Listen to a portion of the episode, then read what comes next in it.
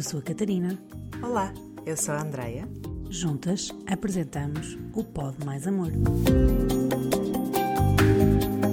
E agora que deste play neste episódio, respira fundo, relaxa, abre o teu coração e vamos para mais uma conversa.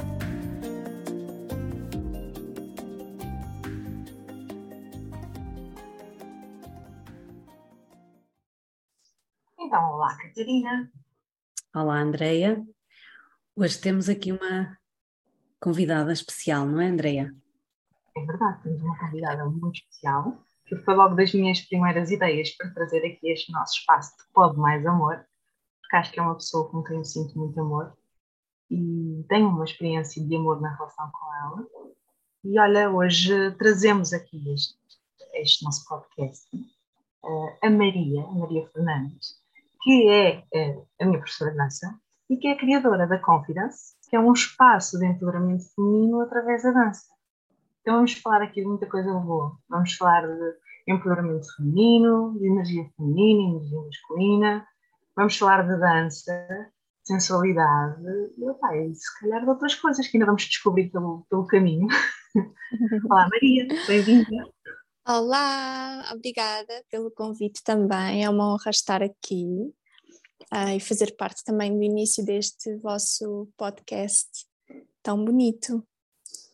Obrigada. Obrigada, Maria. obrigada eu.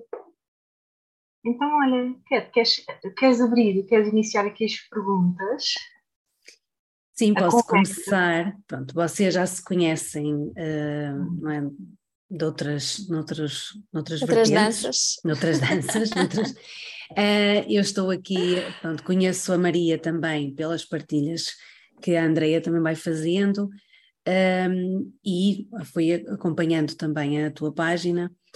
Um, e uh, assim, logo a primeira questão que me surgiu quando falamos em, em ter aqui connosco é um bocadinho também perceber como é que te, como é que apareceu em ti um, este gosto pela dança, como é que despertou um, esta arte na tua vida? Então, olha, um, eu sinto que tanto para a parte mais da dança como para a parte da espiritualidade não houve propriamente um momento em que apareceu. Uh, eu uhum. sinto que são coisas que sempre estiveram comigo. Uh, e desde que eu me lembro que a dança sempre fez parte da minha vida.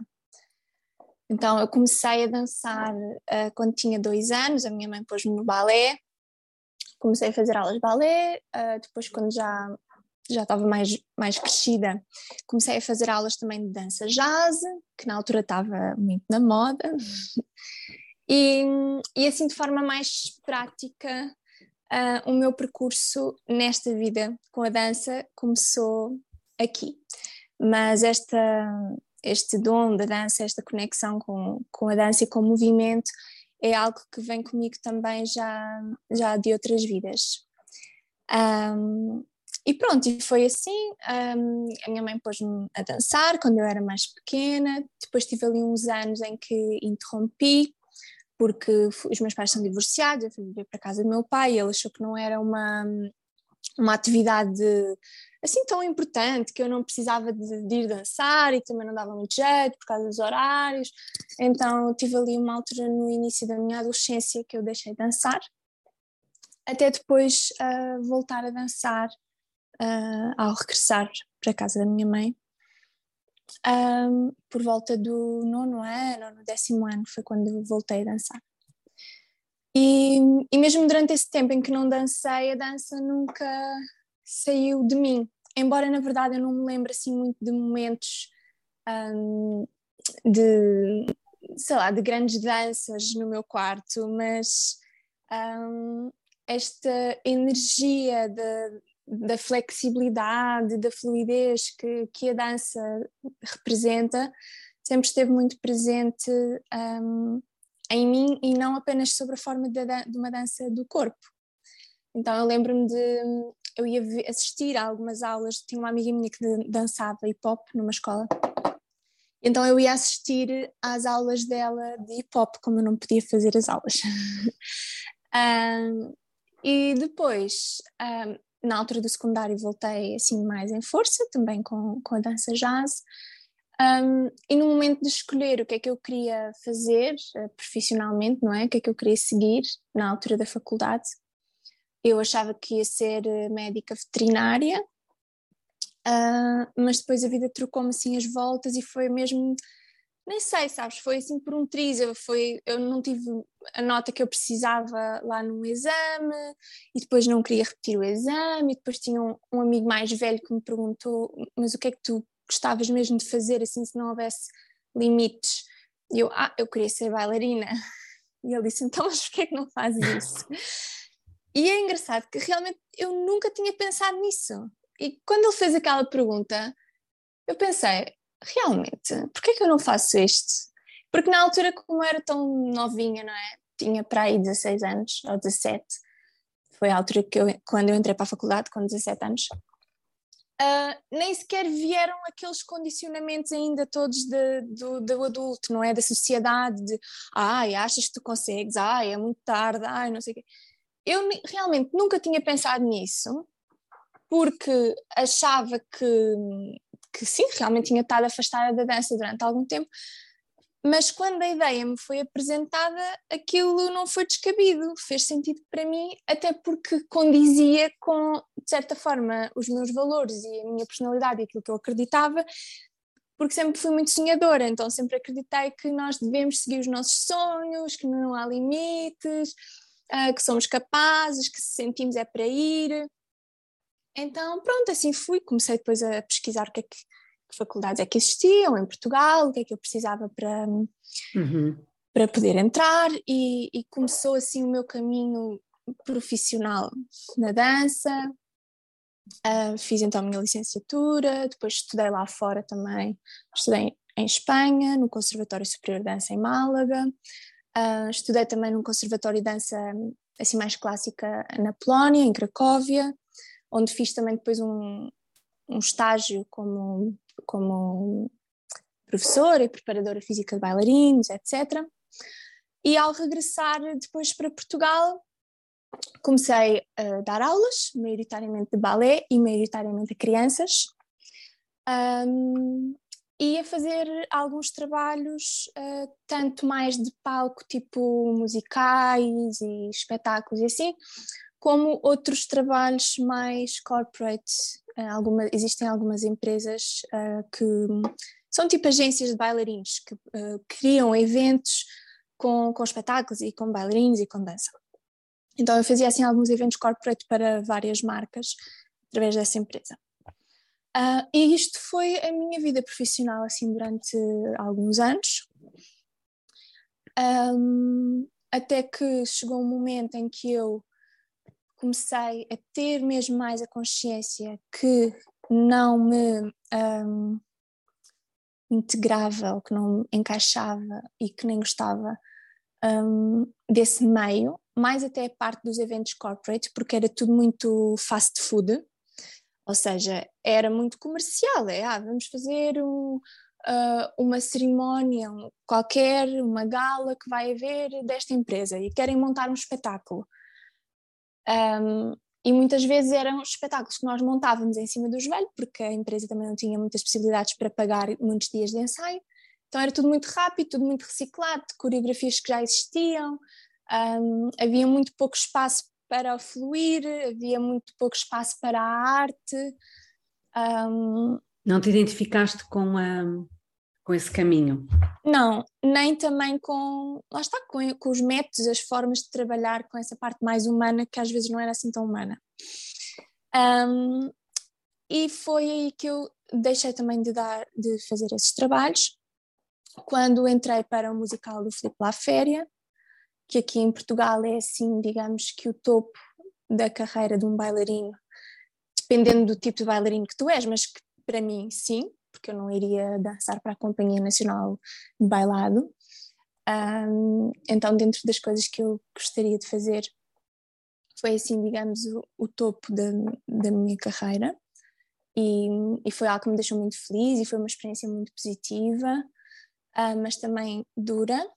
Um, não fisicamente, mas emocionalmente, um, e que me fez perceber, uh, repensar as minhas perspectivas de futuro. Eu também já tinha estado, antes de estar no La, não, depois, depois de estar no La Féria, comecei a fazer também espetáculos assim, mais de cabaré, eh, no Casino da Figueira, com uma, umas produtoras que, que eu gostava muito de trabalhar, duas mulheres, e isto também expandiu um pouco a minha visão de.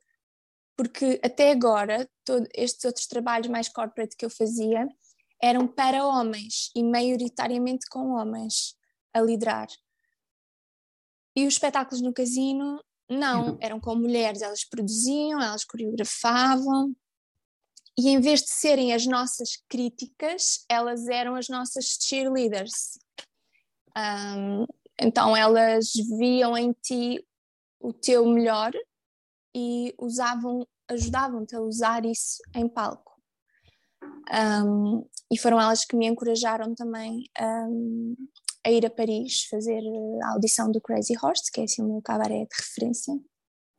É, um, coisinhas aqui para contar da, da tua história maravilhosa. Primeiro, a importância de termos pessoas na nossa vida que nos permitam explorar e experimentar Sim. quem somos. A pergunta do teu amigo maravilhosa lá atrás, que é se não houvesse limites, o que é que tu gostavas de ser e fazer? Sim. Uh, e essa pergunta mudou o rumo da tua vida, não é? mudou o rumo de como, uhum. o que é que querias fazer profissionalmente, acho isso maravilhoso. E depois estas duas mulheres, aqui mais tarde, também rodearam-te de uma experiência profissional e proporcionaram-te uma mudança de perspectiva da tua experiência profissional que mais uma vez te uhum. ajudou a ressignificar a forma como está, fazias o que estavas a fazer. Sim. E super importante ter, ter isso. E agora ias entrar num assunto que eu adorava trazer para aqui, que é essa tal liderança no masculino, no feminino e as diferenças a que nós estamos a ser liderados, digamos assim, sentimos uh, de diferente entre uma e outra. É? Uhum. Uh, então, sim, estas duas mulheres foram muito importantes para mim, neste sentido, porque elas mostraram também outro tipo de liderança e eu vi como esse tipo de liderança potenciou muito um, o meu trabalho, não é? E dos meus colegas. Um, como é que então, tu te é sentias, não é? Como é que tu te sentias e como eu orientada? Via, ah. Como eu me via enquanto artista. Uhum. Porque nos outros espaços onde eu tinha estado, Uh, obviamente eu só estava lá porque eu era boa, porque se não fosse não estava, mas não havia nunca este reforço positivo das tuas capacidades ou das tuas. Era raro. Havia muito mais as críticas de ah, falhaste neste pormenor, falhaste naquele pormenor. Uh, e de uma forma que para mim, porque tenho uma personalidade extremamente sensível, era um pouco agressiva e que me colocava então no, no desconforto e na insuficiência. E eu lembro-me de mudar este pensamento de durante muito tempo eu senti sempre que partilhava o palco com outros artistas, eu sentia tipo, ah, eu estou a partilhar o palco com grandes artistas, porque uma grande parte das pessoas eram mais velhas, outros eram tipo russos que tinham tido aquela formação um, incrível de balé e, e tudo e mais alguma coisa lá fora. Um, eu estava também mais no início da minha carreira e outras eram bailarinas que, que, já eram mais velhas ou que já tinham filhos ou que tinham outra experiência ou, ou outra formação um, diferente, ou seja, uma formação mais. Um, mais clássica. Mais, é? Sim, ou seja, não é que eu não tenha tido essa formação, mas que tiveram um percurso diferente, pronto. E então eu sentia sempre que eu era a pior, entre aspas, pronto, eh, do género que, que eles eram sempre superiores a mim. E até depois na dinâmica dos ensaios e não sei o quê, uh, e muitas vezes nós fazíamos trabalho de pares, mais entre homem e mulher, coisas de os lifts, que é tipo levantar no ar e assim, umas coisas um bocadinho mais acrobáticas. E eu estava sempre na posição de, ai meu Deus, e agora não vou saber fazer isto, e agora tipo, ai desculpa se eu te magoei, ai desculpa se não sei o quê. Um, e, e depois isto esta perspectiva mudou um pouco quando eu e acho que foi mesmo nessa altura dos espetáculos do casino com estas produtoras, que eu estava na mesma a partilhar o palco com grandes bailarinos. Um, uh, e um deles, uh, ele já tinha dançado com a Liza Minnelli, uh, também já é mais velho, um, e então eu lembro-me de pensar: bolas, então eu achava que era a pior, mas eu sou. Ou seja, eu não percorri esta estrada, uma estrada tão longa quanto a deles, mas eu estou aqui no mesmo sítio a partilhar o palco com eles e sou a mais nova e sou a mais inexperiente um, e sou a com menos formação, era o que eu sentia, não é? Mas lá está, a formação era diferente, se calhar eles também não tinham estado na faculdade, nem estado lá fora, mas fizeram 10 anos de um conservatório de, de balé na Rússia. Uh, e então isto mudou a minha perspectiva para perceber que nós não podemos comparar o nosso percurso com o de, de ninguém, porque... E achas que essa, desculpa Maria, achas que essa perspectiva mudou pela forma como estavas a ser conduzida na altura? É isso? Uh, eu acho forma... que foi, eu acho que foi mais porque não era uma condução muito ativa. Uhum. Era, eu acho que era mais o feedback, porque elas sempre deram muito espaço para nós faz, fazermos a nossa cena. A diferença era só o feedback. É tipo, tu estavas a fazer uma coisa, a experimentar pela primeira vez e sentias, ah, se calhar isto não está bem. Elas diziam, uau, incrível, estás linda, estás linda, mas olha, faz mais assim, faz mais assado, experimenta assim, experimenta assado. Um, e então acho que foi mesmo o feedback e o ambiente familiar e de acolhimento em vez de crítica, portanto, a passagem de um ambiente de trabalho masculino para um ambiente de trabalho feminino, um, que só pelo facto de te fazer relaxar e estar conectada com a tua essência e não estares a vibrar no medo, te faz abrir estas portinhas aqui para veres coisas que antes não vias. Portanto, às vezes aquilo que nós precisamos mesmo é só. Não é necessariamente alguém para nos guiar, tipo, dar-nos a mão e dizer: olha, anda por aqui. Às vezes sim, mas às vezes nem sequer é preciso isso. É só alguém que te abra uma porta e diga: olha aqui este espaço, claro. podes usar este espaço, explora. Tens aqui esta esta base, tens um espaço onde tu podes, por exemplo, pela primeira vez, falar, tu podes dar uma sugestão, tu podes dar uma opinião, tu podes dizer que estás a ter uma dificuldade, podes perguntar, ter uma dúvida e perguntar como é que é aquele movimento que eu não estou a conseguir fazer. Podes dizer isto, eu não estou a conseguir fazer. Eu tenho dúvidas, eu tenho uma sugestão, eu gostava de dizer uma coisa. E antes não havia espaço para isso, e não havia mesmo.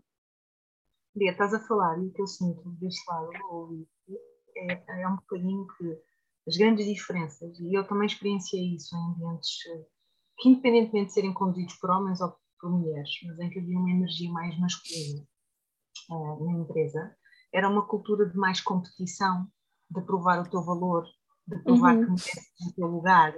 E nesse lugar de competição, de provar o teu valor, de provar que mereces estar ali, uh, é um ambiente de mata ou morre, não é? Tipo, uh, de, de, eliminatória quase. Tipo, vamos ver quem é o melhor e se não fores o melhor, a partir do segundo lugar são todos péssimos, porque só há um primeiro lugar. Sim. E, e esse. E, e, por oposição, o outro contexto é um contexto onde, porque pertences, porque fazes parte, eh, há um lugar de igual valor. Uhum. Que não anula uma hierarquia, ou seja, não anula o facto de haver duas pessoas responsáveis pelo espetáculo e por o conduzir e, e, e montar, mas que é quase uma liderança circular em que toda a gente tem lugar, toda a gente tem voz Nossa. e toda a gente eh, é permitido colaborar. Então é quase trocar a competição pela colaboração. Uh, trocar o tens que provar o teu valor pelo igual valor. Já toda a gente aqui tem valor, senão não estava aqui, e estamos aqui é para aprender uh, e partilhar esta experiência uns com os outros. E eu Sim. acho que às vezes estamos a sentir péssimas connosco, seja em que ambiente isso for, seja um ambiente de convívio familiar, seja empresarial, seja em espaços de relações ou, ou o que for. E antes de nos perguntarmos se há algo de errado connosco, uma boa pergunta a trazer para aqui também é se não há algo de errado com o ambiente onde estamos claro. e com as pessoas que fazem parte dele. Porque Isso não é um ambiente desadequado para nós, não é? Sim, não é um porque ambiente vezes... para poder sentir assim também. Sim, porque às vezes o ambiente até pode não ser certo ou errado, porque pode ser certo para algumas pessoas, mas Sim. não ser certo para nós naquele momento. Sim, Sim. E, e foi isso que eu, que eu comecei a sentir. Uh, e especialmente depois de, de fazer estes espetáculos ali no casino, que contrastou muito também com a minha experiência, com as minhas experiências Anterior. anteriores e com a minha experiência no, no La Féria. Um, depois disso, eu, é como se já não houvesse como andar para trás, estão a ver? Ou seja, eu tentei dar aquele salto para, para ir para Paris. Uh, foi uma experiência incrível. Que eu, para quem não pode falar, para quem não conhece o universo da dança, quem é assim um bocadinho mais inexperiente neste mundo, o que é isso, o Crazy Horse, e o que é que ele representa uh, para ti? Sim. Então, o Crazy Horse é um dos cabarés mais, mais famosos e icónicos do mundo, um, mas que não é um cabaré assim tradicional, como por exemplo o Moulin Rouge, que tem ali uma, aquelas referências mais tradicionais que nós conhecemos do cabaré, como o cancan, um, as plumas, os leques, um, as cartolas, pronto. Um, as cadeiras. As cadeiras. Um, é um cabaré muito poético, onde só dançam mulheres. Bem, tem um número com um homem, mas é um número cômico. e, e então, no fundo, é um, um palco também pequenino, um espaço muito intimista uh, onde já passaram também um, grandes divas de burlesque, como a Dita Von Teese um, e outras, outras artistas convidadas para, para colaborar. A Beyoncé gravou também lá video, um videoclipe dela, e, e, há muitas referências e inspiração neste cabaré em muitos videoclipes um, e coisas assim que nós consumimos, mas que muitas vezes nem sabemos de onde é que vem aquela referência. Mas então, neste, neste cabaré, uh, e ele também tem uma liderança feminina, eu percebi-me disso quando fui lá fazer a audição, o ambiente era o mesmo. Eu fui à casa de banho e cruzei-me com, com a diretora artística. E ela disse: Ah, olá, uh, vens para a audição, tipo, a meter conversa, super simpática. Ah, então até já. Uh, não há aquela coisa de eu estou acima e por isso vou cruzar-me contigo na casa de banho, mas nem sequer te vou olhar porque eu sou dona disto e tu és só uma que está ali na fila. um, então, um imenso respeito. Elas depois mandam um feedback sobre as coisas que gostaram em ti. Um, e também outras coisas, pel motivos pelos quais tu não foste escolhida. Eu falei também com algumas bailarinas lá e há bailarinas que só são escolhidas tipo à quinta vez que fazem a audição. Havia mulheres de todo o mundo nesta audição que estavam lá já pela primeira, segunda, terceira, quarta, quinta vez. Um, e então neste espetáculo eh, é um espetáculo que joga muito com é muito artístico e poético porque joga tem aqui um jogo de luzes que veste os corpos das mulheres porque elas dançam nuas então elas têm só tipo assim uma cuequinha discreta. um, elas dançam nuas, mas quando tu olhas tu não estás a ver os corpos nus porque eles estão vestidos com as luzes, um, uhum. tipo projeção de luz, as sombras. E é assim mesmo muito. Não é um espetáculo de dança, tipo imensa coreografia e montes de coisas a acontecer, mas elas são altamente treinadas. Um, mas é um espetáculo onde que é de homenagem e celebração à mulher e ao corpo da mulher e à energia feminina, inclusive a energia sexual feminina, o poder que vem daí. Um, e então é isso que tu vês, tudo com muita elegância, com muita subtileza, onde tu praticamente não reparas que elas estão nuas, ou seja, não é isso que te salta aos olhos, não é? Não são as maminhas delas que te saltam aos olhos, até porque são pequeninas. um, E, e, pronto, é isto, e é assim uma inspiração grande para mim. E o ano passado eu levei lá as minhas alunas um, para uma espécie de uma visita de estudo para assistirem ao espetáculo e para terem também uma, uma aula privada, individual, que foi só para nós, um, com uma das bailarinas de lá. uh, e fomos recebidas também pelo, pela diretora artística que eu já tinha conhecido na altura do, da audição, então foi uma experiência assim muito, muito fantástica. E combinámos também de voltar e deles poderem abrir as portas para nós podermos assistir aos ensaios. Um, lá está, este ambiente tão amigável, e eu lembro-me de estar a falar com, com esta senhora que já foi também uma grande bailarina lá durante, sei lá, 20 e tal anos, uh, já desfilou para Jean-Paul Gaultier, ela é muito incrível. E estar a falar com ela e ela perguntou-me sobre a, sobre a minha escola. Ah, mas primeiro eu ri imenso porque ela veio à nossa mesa cumprimentar as minhas alunas e elas perguntaram sobre o que é que ela, qual era o papel dela ali no Crazy Horse. Ela disse que já tinha sido bailarina, mas que agora era tipo uh, coach de, das bailarinas uh, que, que fazia um trabalho tipo eu. eu tipo assim, claro. Um, pronto, depois estivemos a conversar e ela perguntou sobre a minha escola, eu, eu expliquei todo o percurso e que foi a ida àquela audição me fez dar aqui uma volta na minha vida e ela pôs-me assim a mão na perna e disse I'm so proud of you. E parece que eu até fiquei confusa, sabem? Quando é tipo quando tu estás num relacionamento tóxico e depois estás noutro em que é tudo fantástico e tu ficas, mas alguma coisa está errada. Errado aqui. mas espera lá, mas como é que ela está orgulhosa? Ela viu-me duas vezes na vida. Uma figura de autoridade uma referência a dar. Mas como é que ela está orgulhosa? tipo, do quê? Mas lá está, porque a história para ela foi inspiradora, como aquele momento também da audição que direcionou a minha vida, porque eu não fiquei nessa audição, não fui selecionada. Um, voltei e estava muito tipo, ok, e agora o que é que eu vou fazer? Qual, é que vai ser o meu próximo objetivo, não é? De alcançar o quê? Não vou querer voltar para aquilo que eu já fiz, porque, ok, é, é bom, tem status, é estável, não recebes mal, é divertido, mas não, não sentia que era o meu sítio. E depois aquilo que estavas a dizer, Andréia, sobre a competição, ser competitivo, é verdade. Uhum. E o problema é que eu não sou uma pessoa nada competitiva. E então, quando todos estão a correr, não é? É tipo, tu só queres estar a ir no teu passinho, a apreciar a vista e as flores à beira da estrada, e todos começam a correr, e tu ficas tipo, há os outros que vêm, epá, eles estão a correr, é melhor correr também, mas eu sou a que não vai correr, vai só ficar assim a olhar. Que é que só que ficas lá atrás, não é? Um ou és atropelada, ou és atropelada, então acabas sempre por ficar para trás se não acompanhas. E. Hum ou seres um bocado tipo passada por cima, não é? Sim, isso até visto como um, fraqueza, a postura de não seguir sim. e de não tentar procurar o primeiro lugar, não é? Sim, sim.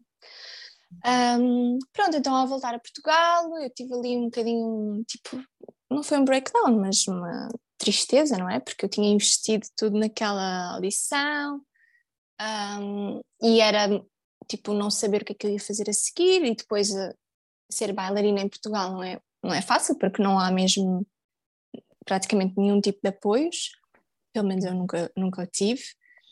Um, e tu, para cá em Portugal, não há muito trabalho, assim, de audições que tu possas ir, e uma coisa, e, e à medida que vais avançando na carreira, menos vai havendo para ti. Um, e, e para poderes ir a audições noutro país é tipo toda uma aventura, não é só mudar de trabalho, é tipo mudar de país para outra vida e tem que ser um trabalho que te compense financeiramente para tu estares a alugar uma casa, para estares a viver lá e tens de ter essa possibilidade também financeira de estar sempre a viajar para ir às audições.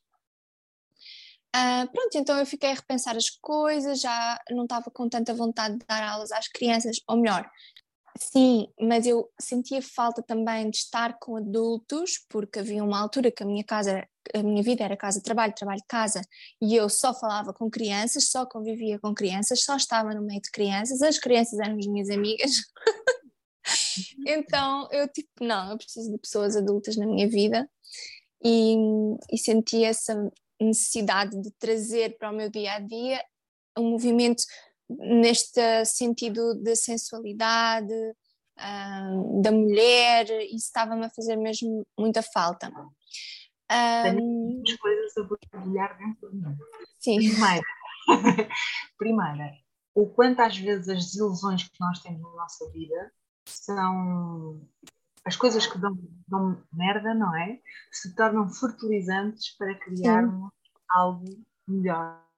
É? Ou quanto aquela tua desilusão com, no Crazy Horse, com, com a tua não, com a tua redirecionamento, eu costumo dizer que rejeição é redireção, não é?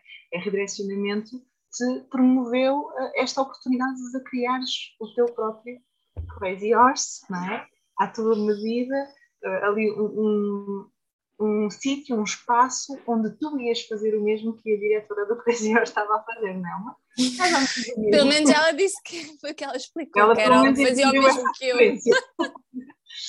e, e que giro também Estavas uh, a contar a tua experiência eh, no casino, o quanto ser um espetáculo produzido por duas mulheres e, e, o quão diferente é quando a sensualidade feminina é usada não com foco no outro, não com foco para agradar o outro, mas como um, um, uma capacidade, um lugar teu onde tu podes entrar ser e estar sem medo, uh, sem medo de ser controlada, sem medo de, de que outra Sim. pessoa esteja a aproveitar-se desse lugar. Não é? Sim, e, e para mim é sempre foi isso. Lugar, não é? Sim. Sim. Para mim sempre foi isso. Um, a dança sempre foi um lugar, a dança e aquilo que eu sempre gostei de dançar era mais balé clássico ou este estilo mais cabaré, que traziam ou essa energia mais do poder e da sensualidade, uh, ou uma outra energia mais tipo de graciosidade e de leveza.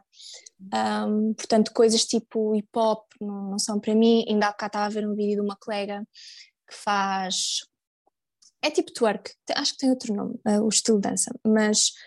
Uh, e eu estava a pensar, tão interessante como os movimentos que ela está aqui a fazer são muito idênticos às aulas que eu faço, por exemplo, do corpo selvagem, mas a energia e a intenção é completamente diferente, porque é tudo trazido para uma energia muito masculina, um movimento mais agressivo, que é a forma também de, de exercer e representar o poder delas através dos seus corpos, mas que eu não me identifico. Então, são os mesmos movimentos, uhum.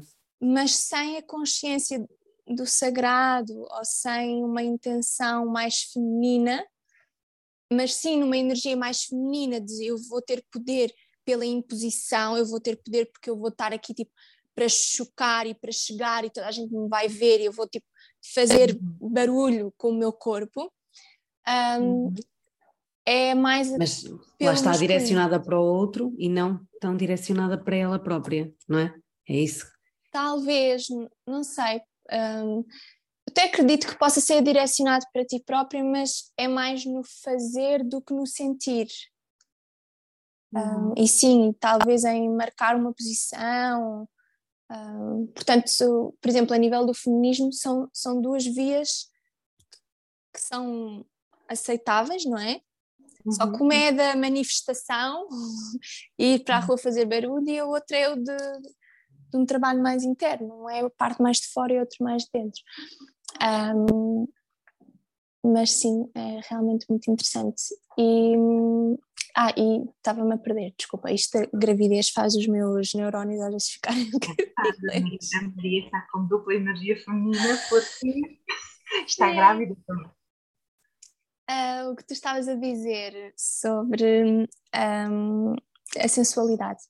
Sim, e há pessoas. De ser, ou seja, até há mulheres, e acho que já falámos sobre isso nós duas, há mulheres que até rejeitam este lado sensual ou este lugar de de nudez e, e de exposição de, de, do seu corpo, porque o veem também como maioritariamente um lugar de agrado ao outro, ao outro. e ao Sim. outro sendo um homem, não é? E isso para mim é, é um grande problema, porque continua a colocar o homem como referência do alvo dessa sensualidade. Sim. E, e eu vejo a sensualidade e a nudez feminina, ou, ou a nudez humana, digamos assim, como um. Nós somos seres sexuais, é? todos os animais do são, senão, senão não havia reprodução e continuidade da espécie.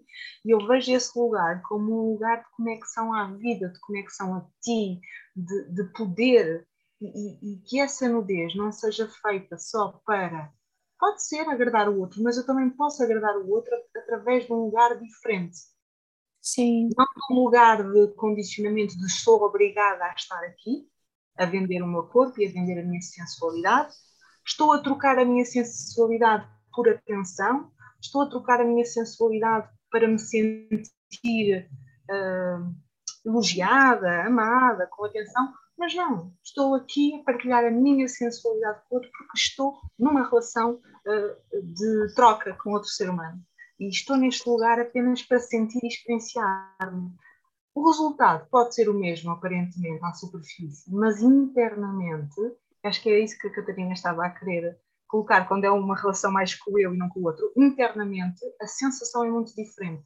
De ir para esse lugar de troca com o outro, mesmo que seja num espetáculo, empoderada da tua sensibilidade em vez de controlo e, e exposição dessa tua mesma sensibilidade. Sim, eu acho que é como na vida, nós relacionamos com o outro, ou por exemplo, falando mais nas, nos relacionamentos amorosos, um, vai sempre correr melhor se tu primeiro construís uma relação contigo própria e uhum. aprenderes a amar-te, amar o teu corpo, explorar o teu corpo, conhecer-te e depois partilhas isso com o outro, não porque estás dependente de algo que o outro te vai dar, mas porque hum, tu tens o suficiente para partilhar. É tipo, eu estou confortável aqui no meu espaço com o meu corpo, comigo mesmo, eu sei quem eu sou, então agora eu vou até ti e vamos fundir aqui a nossa energia. Um, e o oposto é quando eu estou desconectada de mim e eu procuro algum sentido um, para a minha existência ou para a minha vida, alguma satisfação no encontro com o outro, mas então, como eu estou desconectada de mim, eu não sinto que ser é suficiente. Então, eu tenho que fazer algo para agradar o outro, para que ele queira se conectar comigo para que ele goste de mim, para que ele veja o meu valor, porque uhum. eu não consigo ainda ver que tudo isso é óbvio e que já está lá por si. Um... E também tem a ver com a nossa educação, ou melhor, com a nossa dedicação uh, uh, do, do, nosso corpo, da nossa sensualidade. Sim, nós enquanto mulheres, nós fomos educadas para sentir vergonha do corpo, não é? E para esconder o nosso corpo.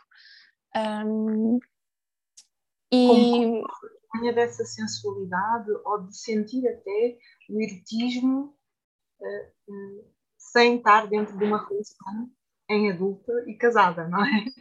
Exato, é como se a energia sexual. Sim, e isto tem muito a ver depois também com a, com a igreja, não é?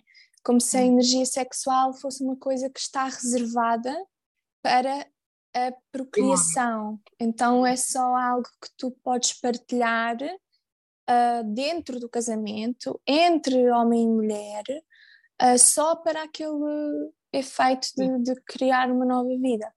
Só que se tu não alimentas essa energia, tu não vais conseguir criar uma nova vida porque um dia te lembraste que aquela energia existe, porque tu não vais dominá-la, tu não vais controlá-la.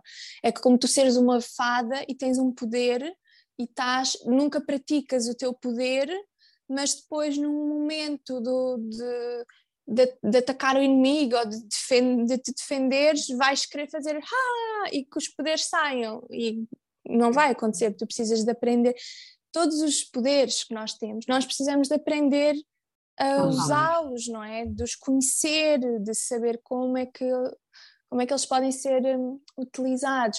Uh, mas este tema sobre a energia sexual e sobre a sensualidade do corpo e a dança ser para agradar ao outro uhum. é muito pertinente e eu acredito que é por isto que muitas pessoas se privam, vá, ou não dão o passo de vir dançar, especialmente um tipo de dança mais sensual como é aquele que, que, eu, que eu ensino.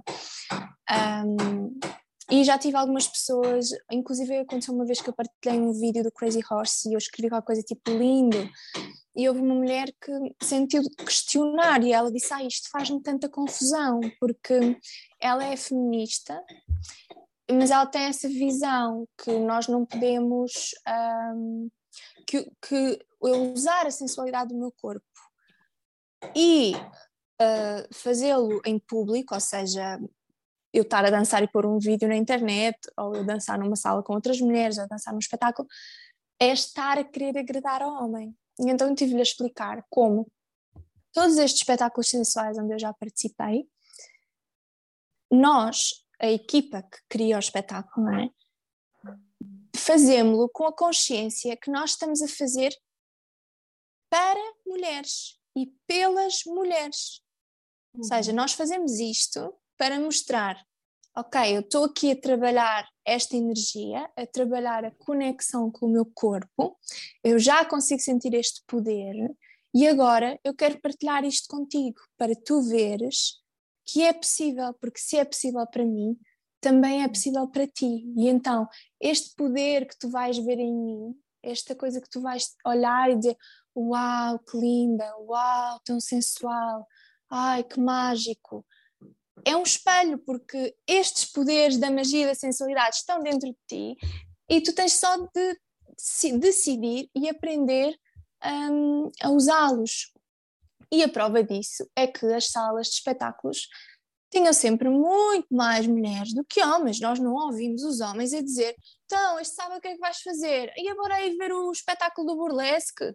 Não, tipo, eles fazem outras coisas, eles não vão ver espetáculos de, de cabaré ou de, de burlesque. Uh, no máximo vão tipo a bares de strip em que lá está, é outra coisa, não, não é a mesma coisa. Uhum. Um, Olha, eu gosto, e, desse, gosto como a, o facto de estarmos a conversar só sobre isso já está, uh, já sinto né, a energia a vir e a borbulhar e a querer, querer manifestar-se. Eh, sinto, sinto aqui realmente, isto é só uma opinião minha, eu vou deixar aqui isto claro, que é sobre o feminismo. Eu acho que às vezes as pessoas, e nós próprios, eu, eu já tive nesse lugar, agora vou falar por mim em breve, eu já tive nesse lugar de querendo proteger-te de um controlo e de uma superioridade do outro, uhum. vais tu tentar ir para um lugar de controle e superioridade em relação ao outro. E, na verdade, o que eu sinto é que o feminismo quer promover o igual valor. Uhum. E nós às vezes perdemos-nos no caminho. Então, uhum. eu não tenho que uh, entender a sensualidade feminina e, e a apreciação disso como algo inferior e quem está a apreciar essa sensualidade feminina como algo superior. Sim. Até porque a sensualidade feminina não é um objeto de desejo exclusivo do masculino e dos homens. Nós, claro. mulheres, também podemos apreciar a sensualidade de outras mulheres e a nossa própria. E eu acho que normalmente nós até temos mais sensibilidade para apreciar essa sensualidade. Porque uhum. nós é que olhamos e dizemos: Uau, essa lingerie é super sensual. Ai, estás tão bonita. Ai, estás tão sensual. Ai, estás magnética. Estás isto, estás aquilo.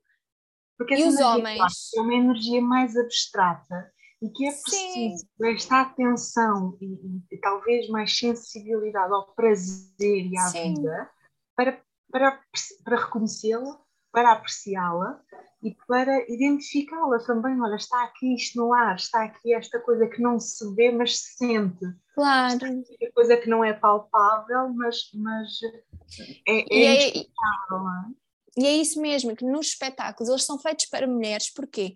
Porque temos as plumas, porque temos os brilhos, porque as coisas são cor-de-rosa e são vermelhas e, e, é tudo tipo mágico e as mulheres é que deliram com isso, com as roupas que usamos nos espetáculos, com os brilhos, com os cenários, com os cabelos, com a maquilhagem, com as plumas, com, com os saltos.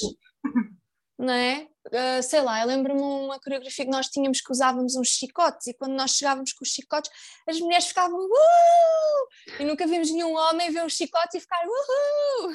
né? Eles são mais reservados e nós é que temos aqui mais aguçada esta, este erotismo, só que ensinam-nos que, que não, que a mulher, que o homem é muito mais sexual e muito mais erótico e etc. do que a mulher. E são, são tipos diferentes, não é? Nós respondemos a estímulos diferentes, mas isto para dizer que quem acha que os espetáculos de cabaré são feitos para uh, os homens Antigamente, se calhar era assim, porque nem as mulheres se calhar podiam ir a esses sítios, não tinham liberdade de poder ir a esses sítios. Um... ter a liberdade de ir a esses sítios se fossem como objeto de não é? Exato. E a verdade é que os homens que estavam nesses cabarés de antigamente, eles não iam lá propriamente apreciar o glamour, nem a beleza, nem as sedas, nem as plumas, nem a, a magia daquilo, não é? Uh, mas sim numa coisa muito mais básica de até se sentirem poderosos por estar num espaço onde estavam ali aquelas, todas, aquelas mulheres todas como se fosse tipo para os agradar. Mas hoje em dia, especialmente, as coisas já. E eu acredito que as mulheres que estavam lá não estavam lá, não escolheram aquela profissão porque gostam de agradar o homem, não, escolheram aquela profissão porque gostam de se sentir poderosas. Ou porque, porque... precisavam levar dinheiro para casa, ou porque também. precisavam ser independentes financeiramente. Também, mas falando de quem o fazia com, com amor à camisola, não é? Uhum, uh, e depois existe aqui uma dicotomia que é: será que o homem é que tem poder? Ou será que esse poder que o homem sente que exerce sobre a mulher é, na verdade, um poder que a mulher lhe está a dar a ele? Não é? De, dele, porque no fundo é eu é que deixo que o uhum. homem sinta que tem poder sobre mim. Que tem controle sobre mim, uhum. ou que uhum. tem poder sobre mim, porque ninguém tem poder sobre mim se eu não deixar, não é? Uhum. Portanto, mas pronto, isto já é aqui uma. Sim, eu acho que isso em alguns contextos e acho que às vezes, mesmo que a gente não deixe, esse controle é exercido por forças de circunstâncias. Mas Sim, estamos a falar aqui neste contexto mais da sedução, de, de... do cabaré e de, de de ocupar esse lugar de destaque de palco, de beleza até, mas a partir de um, de um ponto diferente. Estava, estava aqui a pensar como a sensualidade ainda é uma coisa inconscientemente acho que somos muito mais públicos do que queremos admitir e às vezes até um bocadinho hipócritas não é? em relação a isso. O quanto esta sensualidade ainda está banalizada e marginalizada para um lugar de vergonha. Não é? Sim.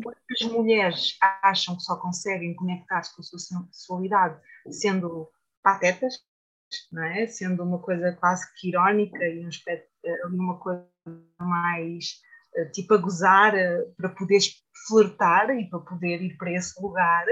Então eu tenho que fazer uma coisa quase cómica para me poder sentir assim.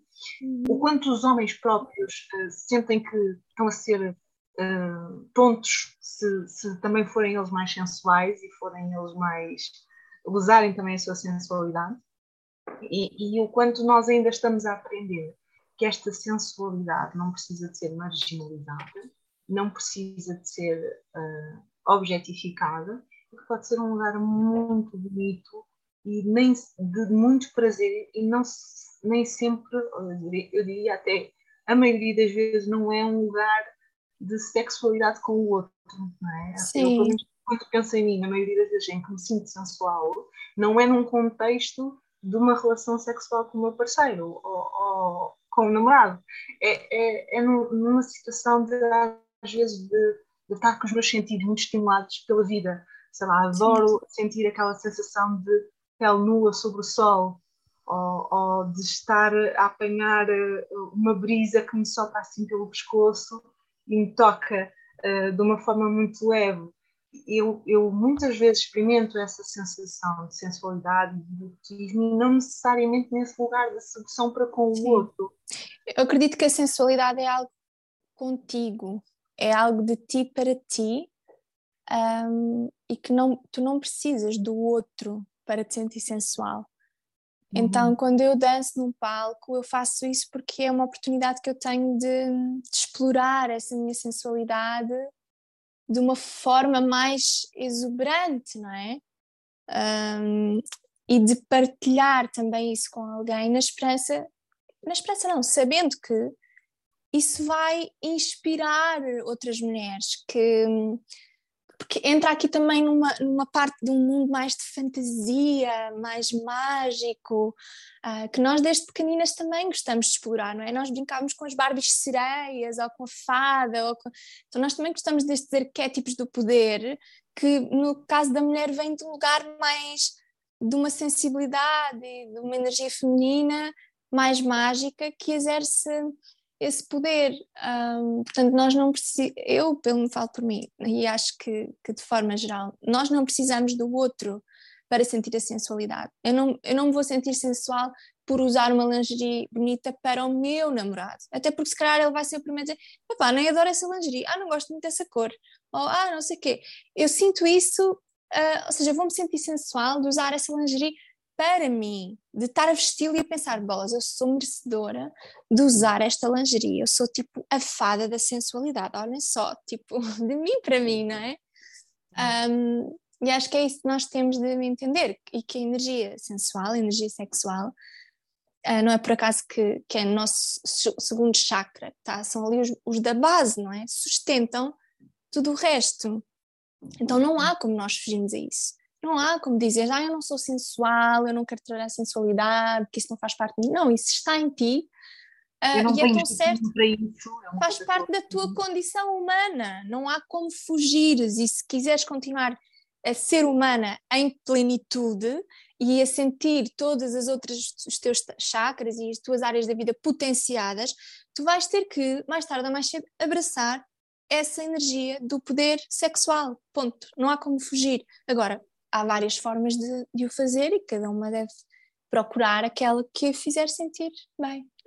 Adoro isso que acabaste de dizer, porque acho que às vezes nós olhamos para o corpo feminino sensual, ou essa sensualidade, e acabamos por ter uma imagem padrão do que isso é. E eu sei que tu já tiveste pessoas nas tuas redes sociais a perguntar-te se a confidence era para mulheres também de plus size.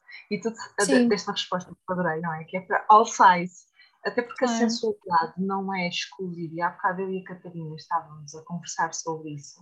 Né? O quanto às vezes uma determinada imagem corresponde a um estereótipo de, tipo, de certo tipo de mulher ou de, de, de, características físicas eh, é dada a umas, parece que esse dom especial da sensualidade e não a outras, não é? E, e tu só podes ocupar esse lugar e, e, essa energia se for daquela maneira. E o que eu adoro nas tuas aulas, e agora entrando aqui um bocadinho na confidência, abrindo aqui um bocadinho a porta do uhum. estudo, uh, o que eu gosto de ver lá é que cada uma se conecta com essa sua energia Lembro-me do exercício que tu fizeste, que era para nós uh, atravessarmos o estúdio de um espelho ao outro, trazendo o nosso animal interior, trazendo essa uhum. energia do animal interior. E, e foi lindo porque cada uma era um.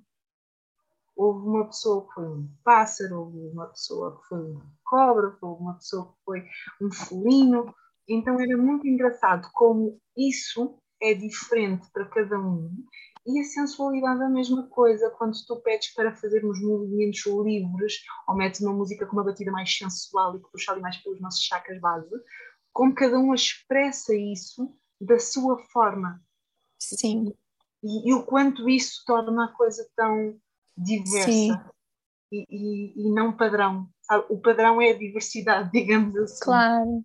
É e, eu percebo que há pessoas que têm essa percepção de ah, eu não sou sensual, ou e, e eu acredito que isso tem a ver, olha, com o que eu estava a falar no início em relação à dança, que não, nós não nos podemos comparar porque cada pessoa tem o seu caminho e se calhar a minha colega do lado levanta a perna para trás da cabeça e a minha só levanta até aqui, mas eu não posso comparar porque o caminho dela foi outro. Então eu acho que tem muito a ver com o que é que nós viemos aqui trabalhar nesta vida, o que é que foram as nossas vidas passadas, quais são as nossas feridas de infância, quais são os nossos desafios, e cada um está aqui com uma missão diferente, com um passado diferente, com uma carga um, diferente, com conhecimentos diferentes, e é por isso que experienciamos as coisas de forma distinta e somos realmente diferentes. Mas não quer dizer que uh, eu até posso estar uh, vibrar mais no meu masculino e não me sentir muito sensual, mas se calhar o meu desafio é esse: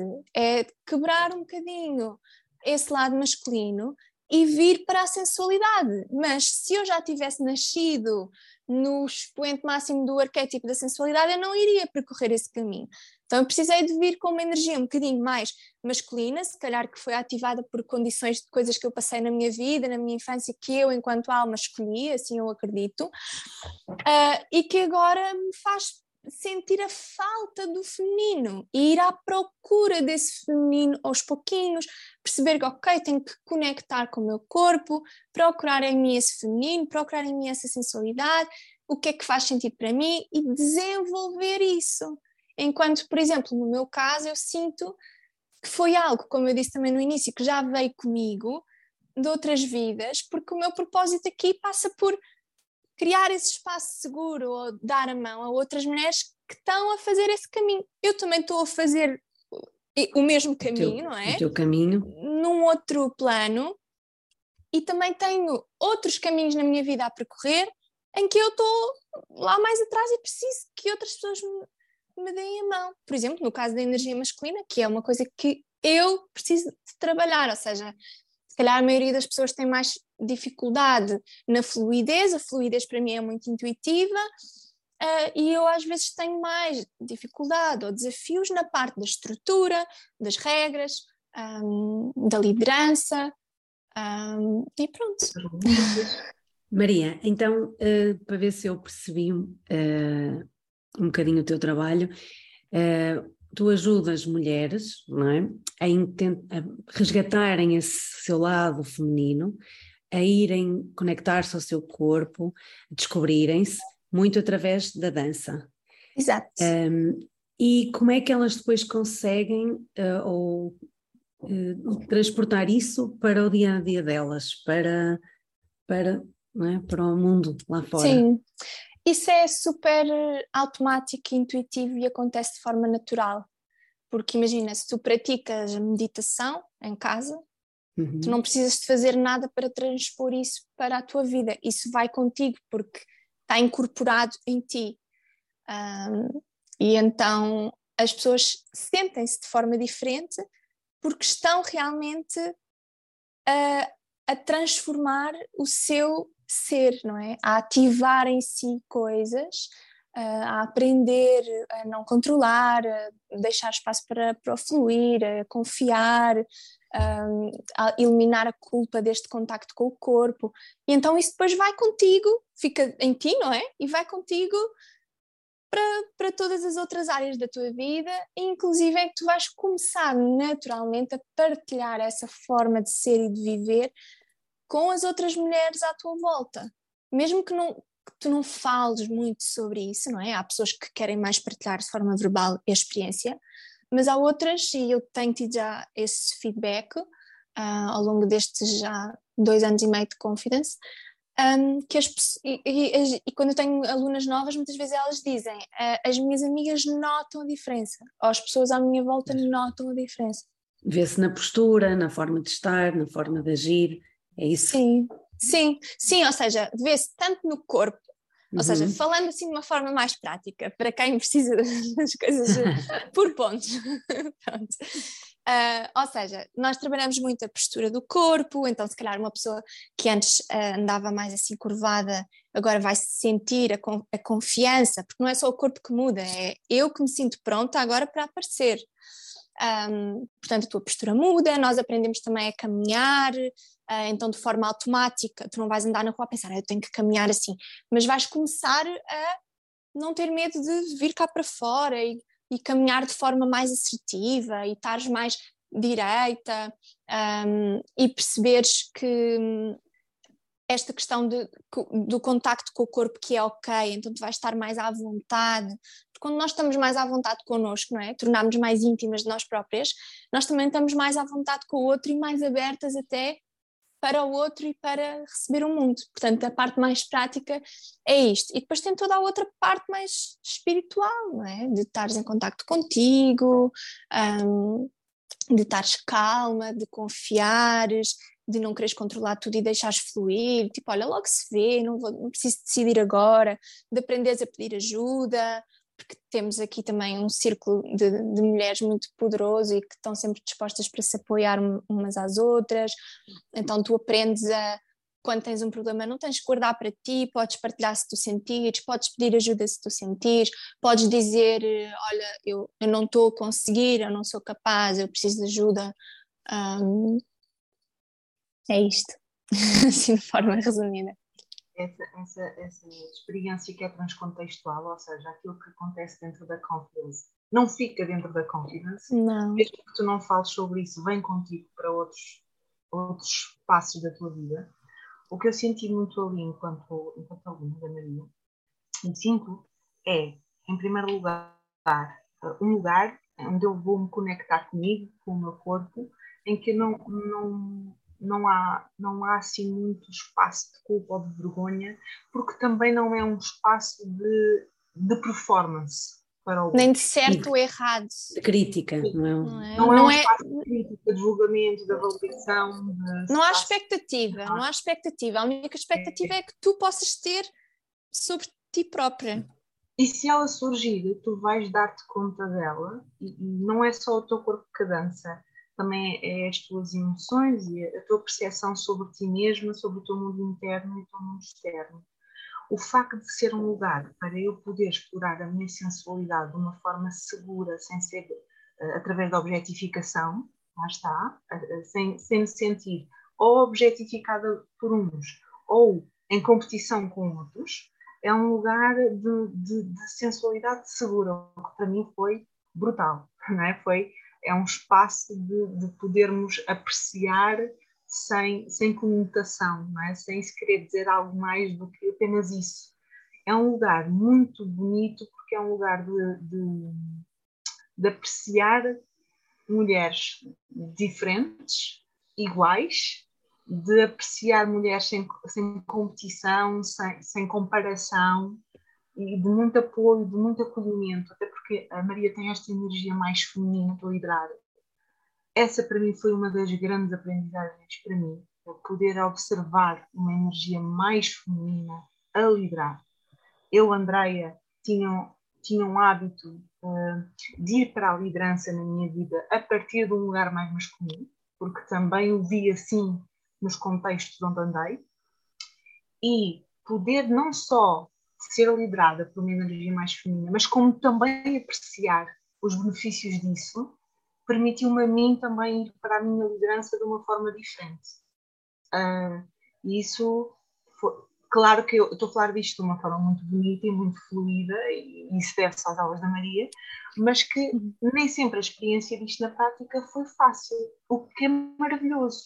Porque, por exemplo, às vezes eu ia para a aula da Maria e eu já estava numa energia mais masculina, mais agitada, bem, bora, para, bora passa, bora lá, e agora vamos sentar e conversar. E eu pensava, ah, chama-te a dançar. E tipo, vezes, não tenho paciência para estar aqui a ouvir. Quanto é que elas escalam? Tipo, hoje não estou com espaço para acolher, hoje quero me mover, quero é deitar cá para fora. Né? E de repente estava a ser ali liderada por uma mulher que dá espaço a tudo o que surge que fica e ouve com o desconforto do outro. E, e eu sou muito, era muito no espaço de liderança de, ok, eu não quero perder o controle da situação, eu quero deixar os meus limites bem claros. E nisto, porque o meu caminho também de autoconhecimento foi de equilíbrio destas energias. Eu, quando ia para o feminino, só, só sabia estar no feminino magoado, que é o feminino sem limites, é o feminino sempre só de agradar, de servir, de dar, dar, dar, dar sem limites. E também, quando ia para o masculino, não ia de uma forma saudável, ia de uma forma de impor, de é assim que eu quero, que, que eu. E ver, ter uma experiência um, consciente deste feminino a liderar, para mim foi, e yeah, as coisas dão para fazer de outra forma.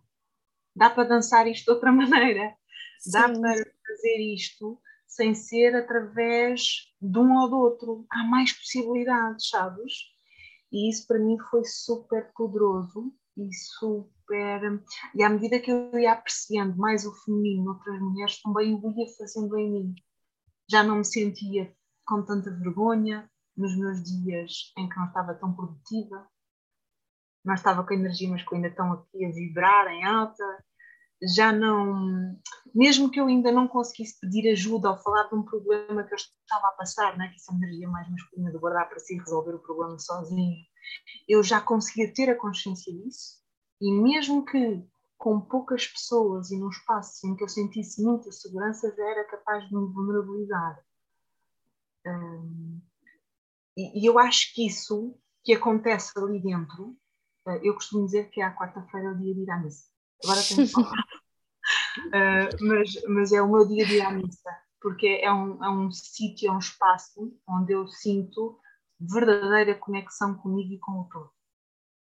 Com a Maria, com as outras mulheres, mas com um todo, com uma energia que não dá para explicar, que, é, que não se vê, mas se sente. É? Eu acho que a espiritualidade é muito feminina, no sentido que é acreditar em algo que não se vê. Uhum. É por isso que eu acho que no desenvolvimento pessoal também há muita ridicularização de tudo o que é mais espiritual e há muita aceitação e até mais investimento naquele desenvolvimento pessoal mais racional, mais de ser a tua melhor versão, performance, alta performance, de produtividade, gestão uhum. de tempo, porque este desenvolvimento pessoal através do sentir, do confiar, da rendição, onde eu não tenho tanto controle e percebo que a minha responsabilidade tem limites e que há muita coisa que eu não controlo, então eu preciso confiar em algo que não vejo e preciso ficar com o meu desconforto. Isto é, é normal que assuste. É normal que nós tenhamos muitos problemas com isto. E, e eu, quanto mais eu vou à missa com a Maria, com a minha sacerdotisa, uhum. quanto mais eu aceito linguagens diferentes da minha, da minha por exemplo, há, bocado a Maria estava a falar da fase da sensualidade. Eu pensei, ok, a minha, a minha guerreira, a minha princesa Xena da, da sensualidade. A minha sensualidade é mais uma Amazona. Estás a ver? Está tudo bem, está tudo bem. E quanto mais eu aprecio o bonito que é uma mulher, uma mulher ver-se como uma fada da sensualidade e para mim ser uma guerreira da sensualidade, agora nesta fase da minha vida, é? tipo, e enquanto eu se calhar até aprendo que não preciso de escolher uma ou outra, posso ser várias em diferentes uhum. momentos, isso é, é poderoso. E eu, se, eu, se eu tivesse que explicar a confiança numa palavra, é inefável, que é inexplicável. Não, não há palavras para descrever o que tu sentes, o que tu vives e o quanto aquilo te transforma. O que eu sei é que é viciante.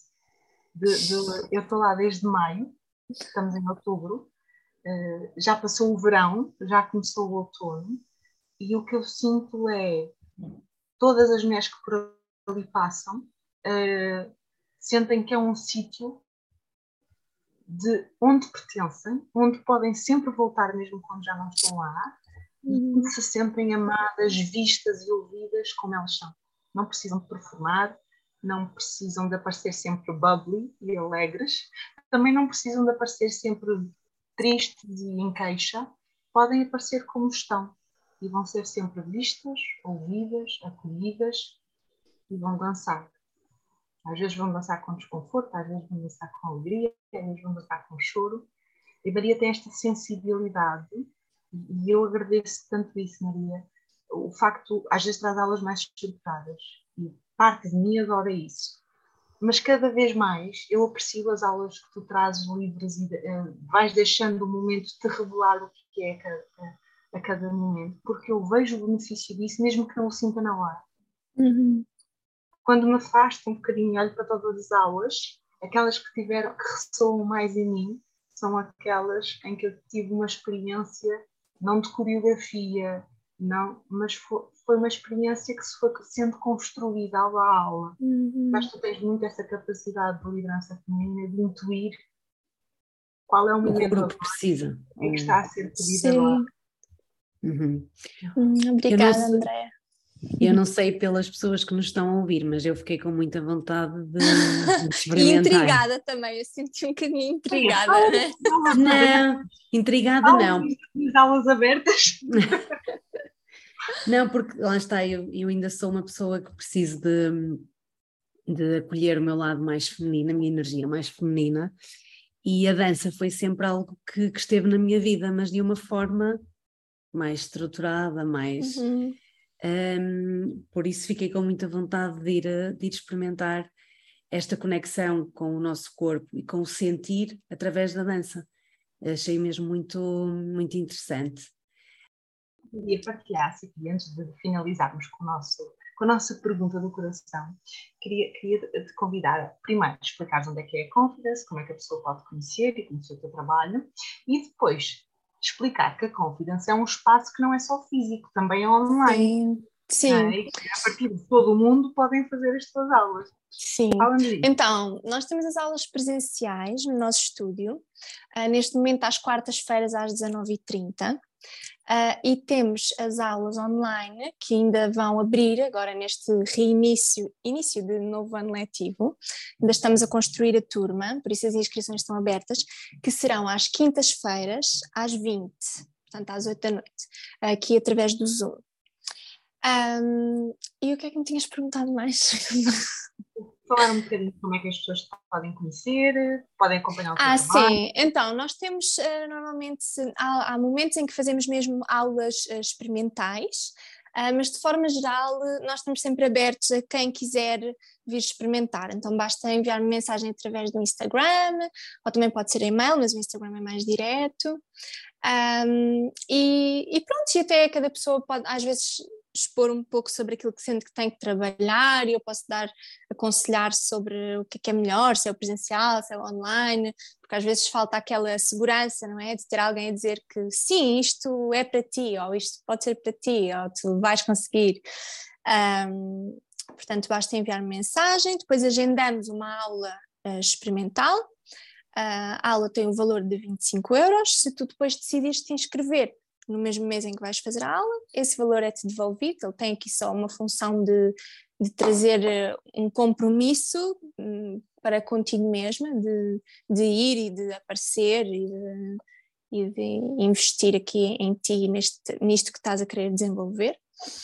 Um, e... aulas individuais, não é?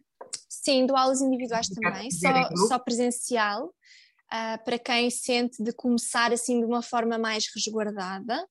Uh, o nosso estúdio fica em Algés, mesmo no, centro de Algés. Uh, e em janeiro nós vamos também ter um espetáculo que há muito tempo estou aqui a querer criar e que finalmente vai acontecer no final de janeiro. Depois eu irei partilhar mais detalhes, que ainda está tudo assim em, em, construção, mas que vai ser um espetáculo onde estas mulheres alunas que não são profissionais da dança vão poder partilhar então a sua sensualidade e o seu brilho uh, e as suas magias, os seus poderes um, com outras mulheres, mostrando que realmente não existem barreiras para, um, para nós nos, para, para brilhar, pronto, para brilhar no feminino.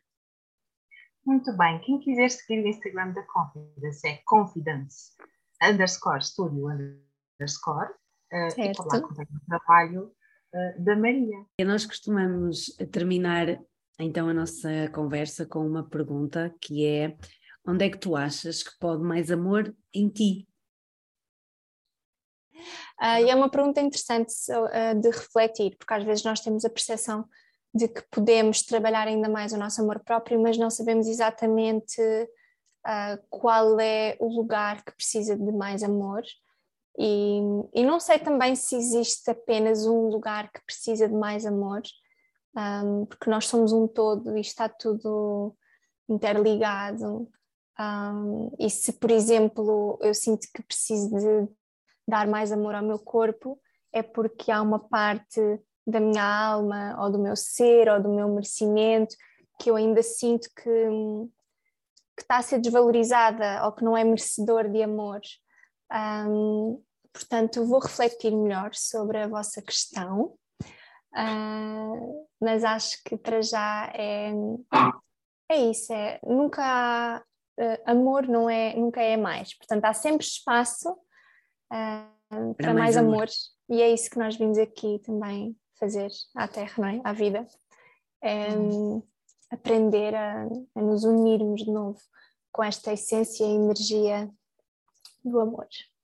Oh Maria, já agora, onde é que achas que pode mais amor no mundo? Eu acho que havendo mais amor em nós mesmos, não é? ou seja, trabalhando esta relação de amor conosco, essa já é a cura suficiente para, para o amor no mundo. Porque depois é o que estamos a falar, nós somos espelhos, não é? E se eu me vou amar, cuidar, valorizar, respeitar, ouvir, vai ser muito natural uh, que eu faça, que aquilo que acontece a nível micro aconteça a nível macro e o que eu pratico comigo em casa será aquilo que eu pratico com o outro fora da, da minha casa, olhando para ele da mesma forma que olho para mim. e isto é, é, é interessante porque as mulheres fazem muito isto.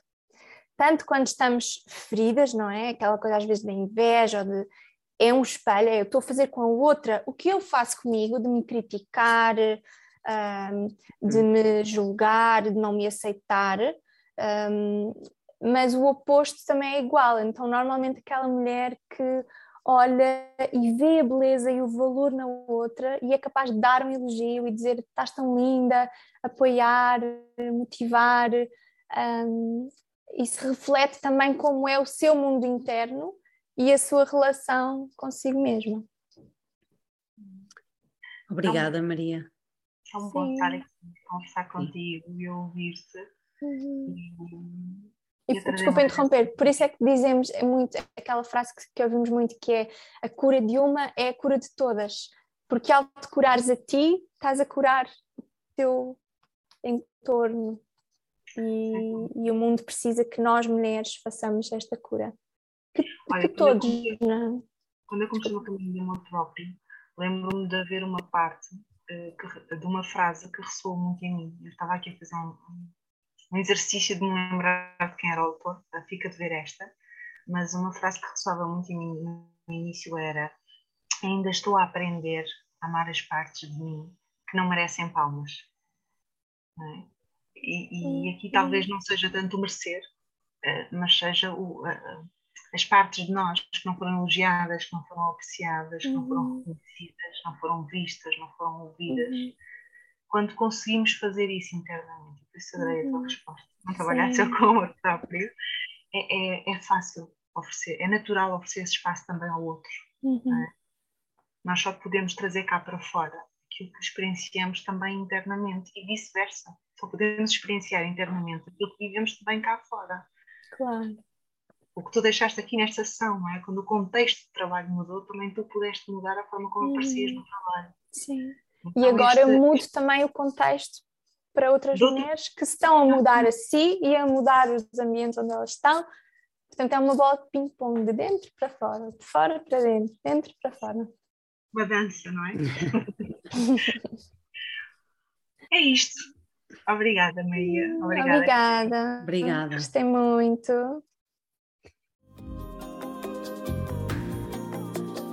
Acabaste de ouvir mais um episódio do Pod Mais Amor. Esperamos que tenhas tido boas reflexões, bons insights com esta conversa e que, acima de tudo, saias daqui com a sensação que pode sempre mais amor.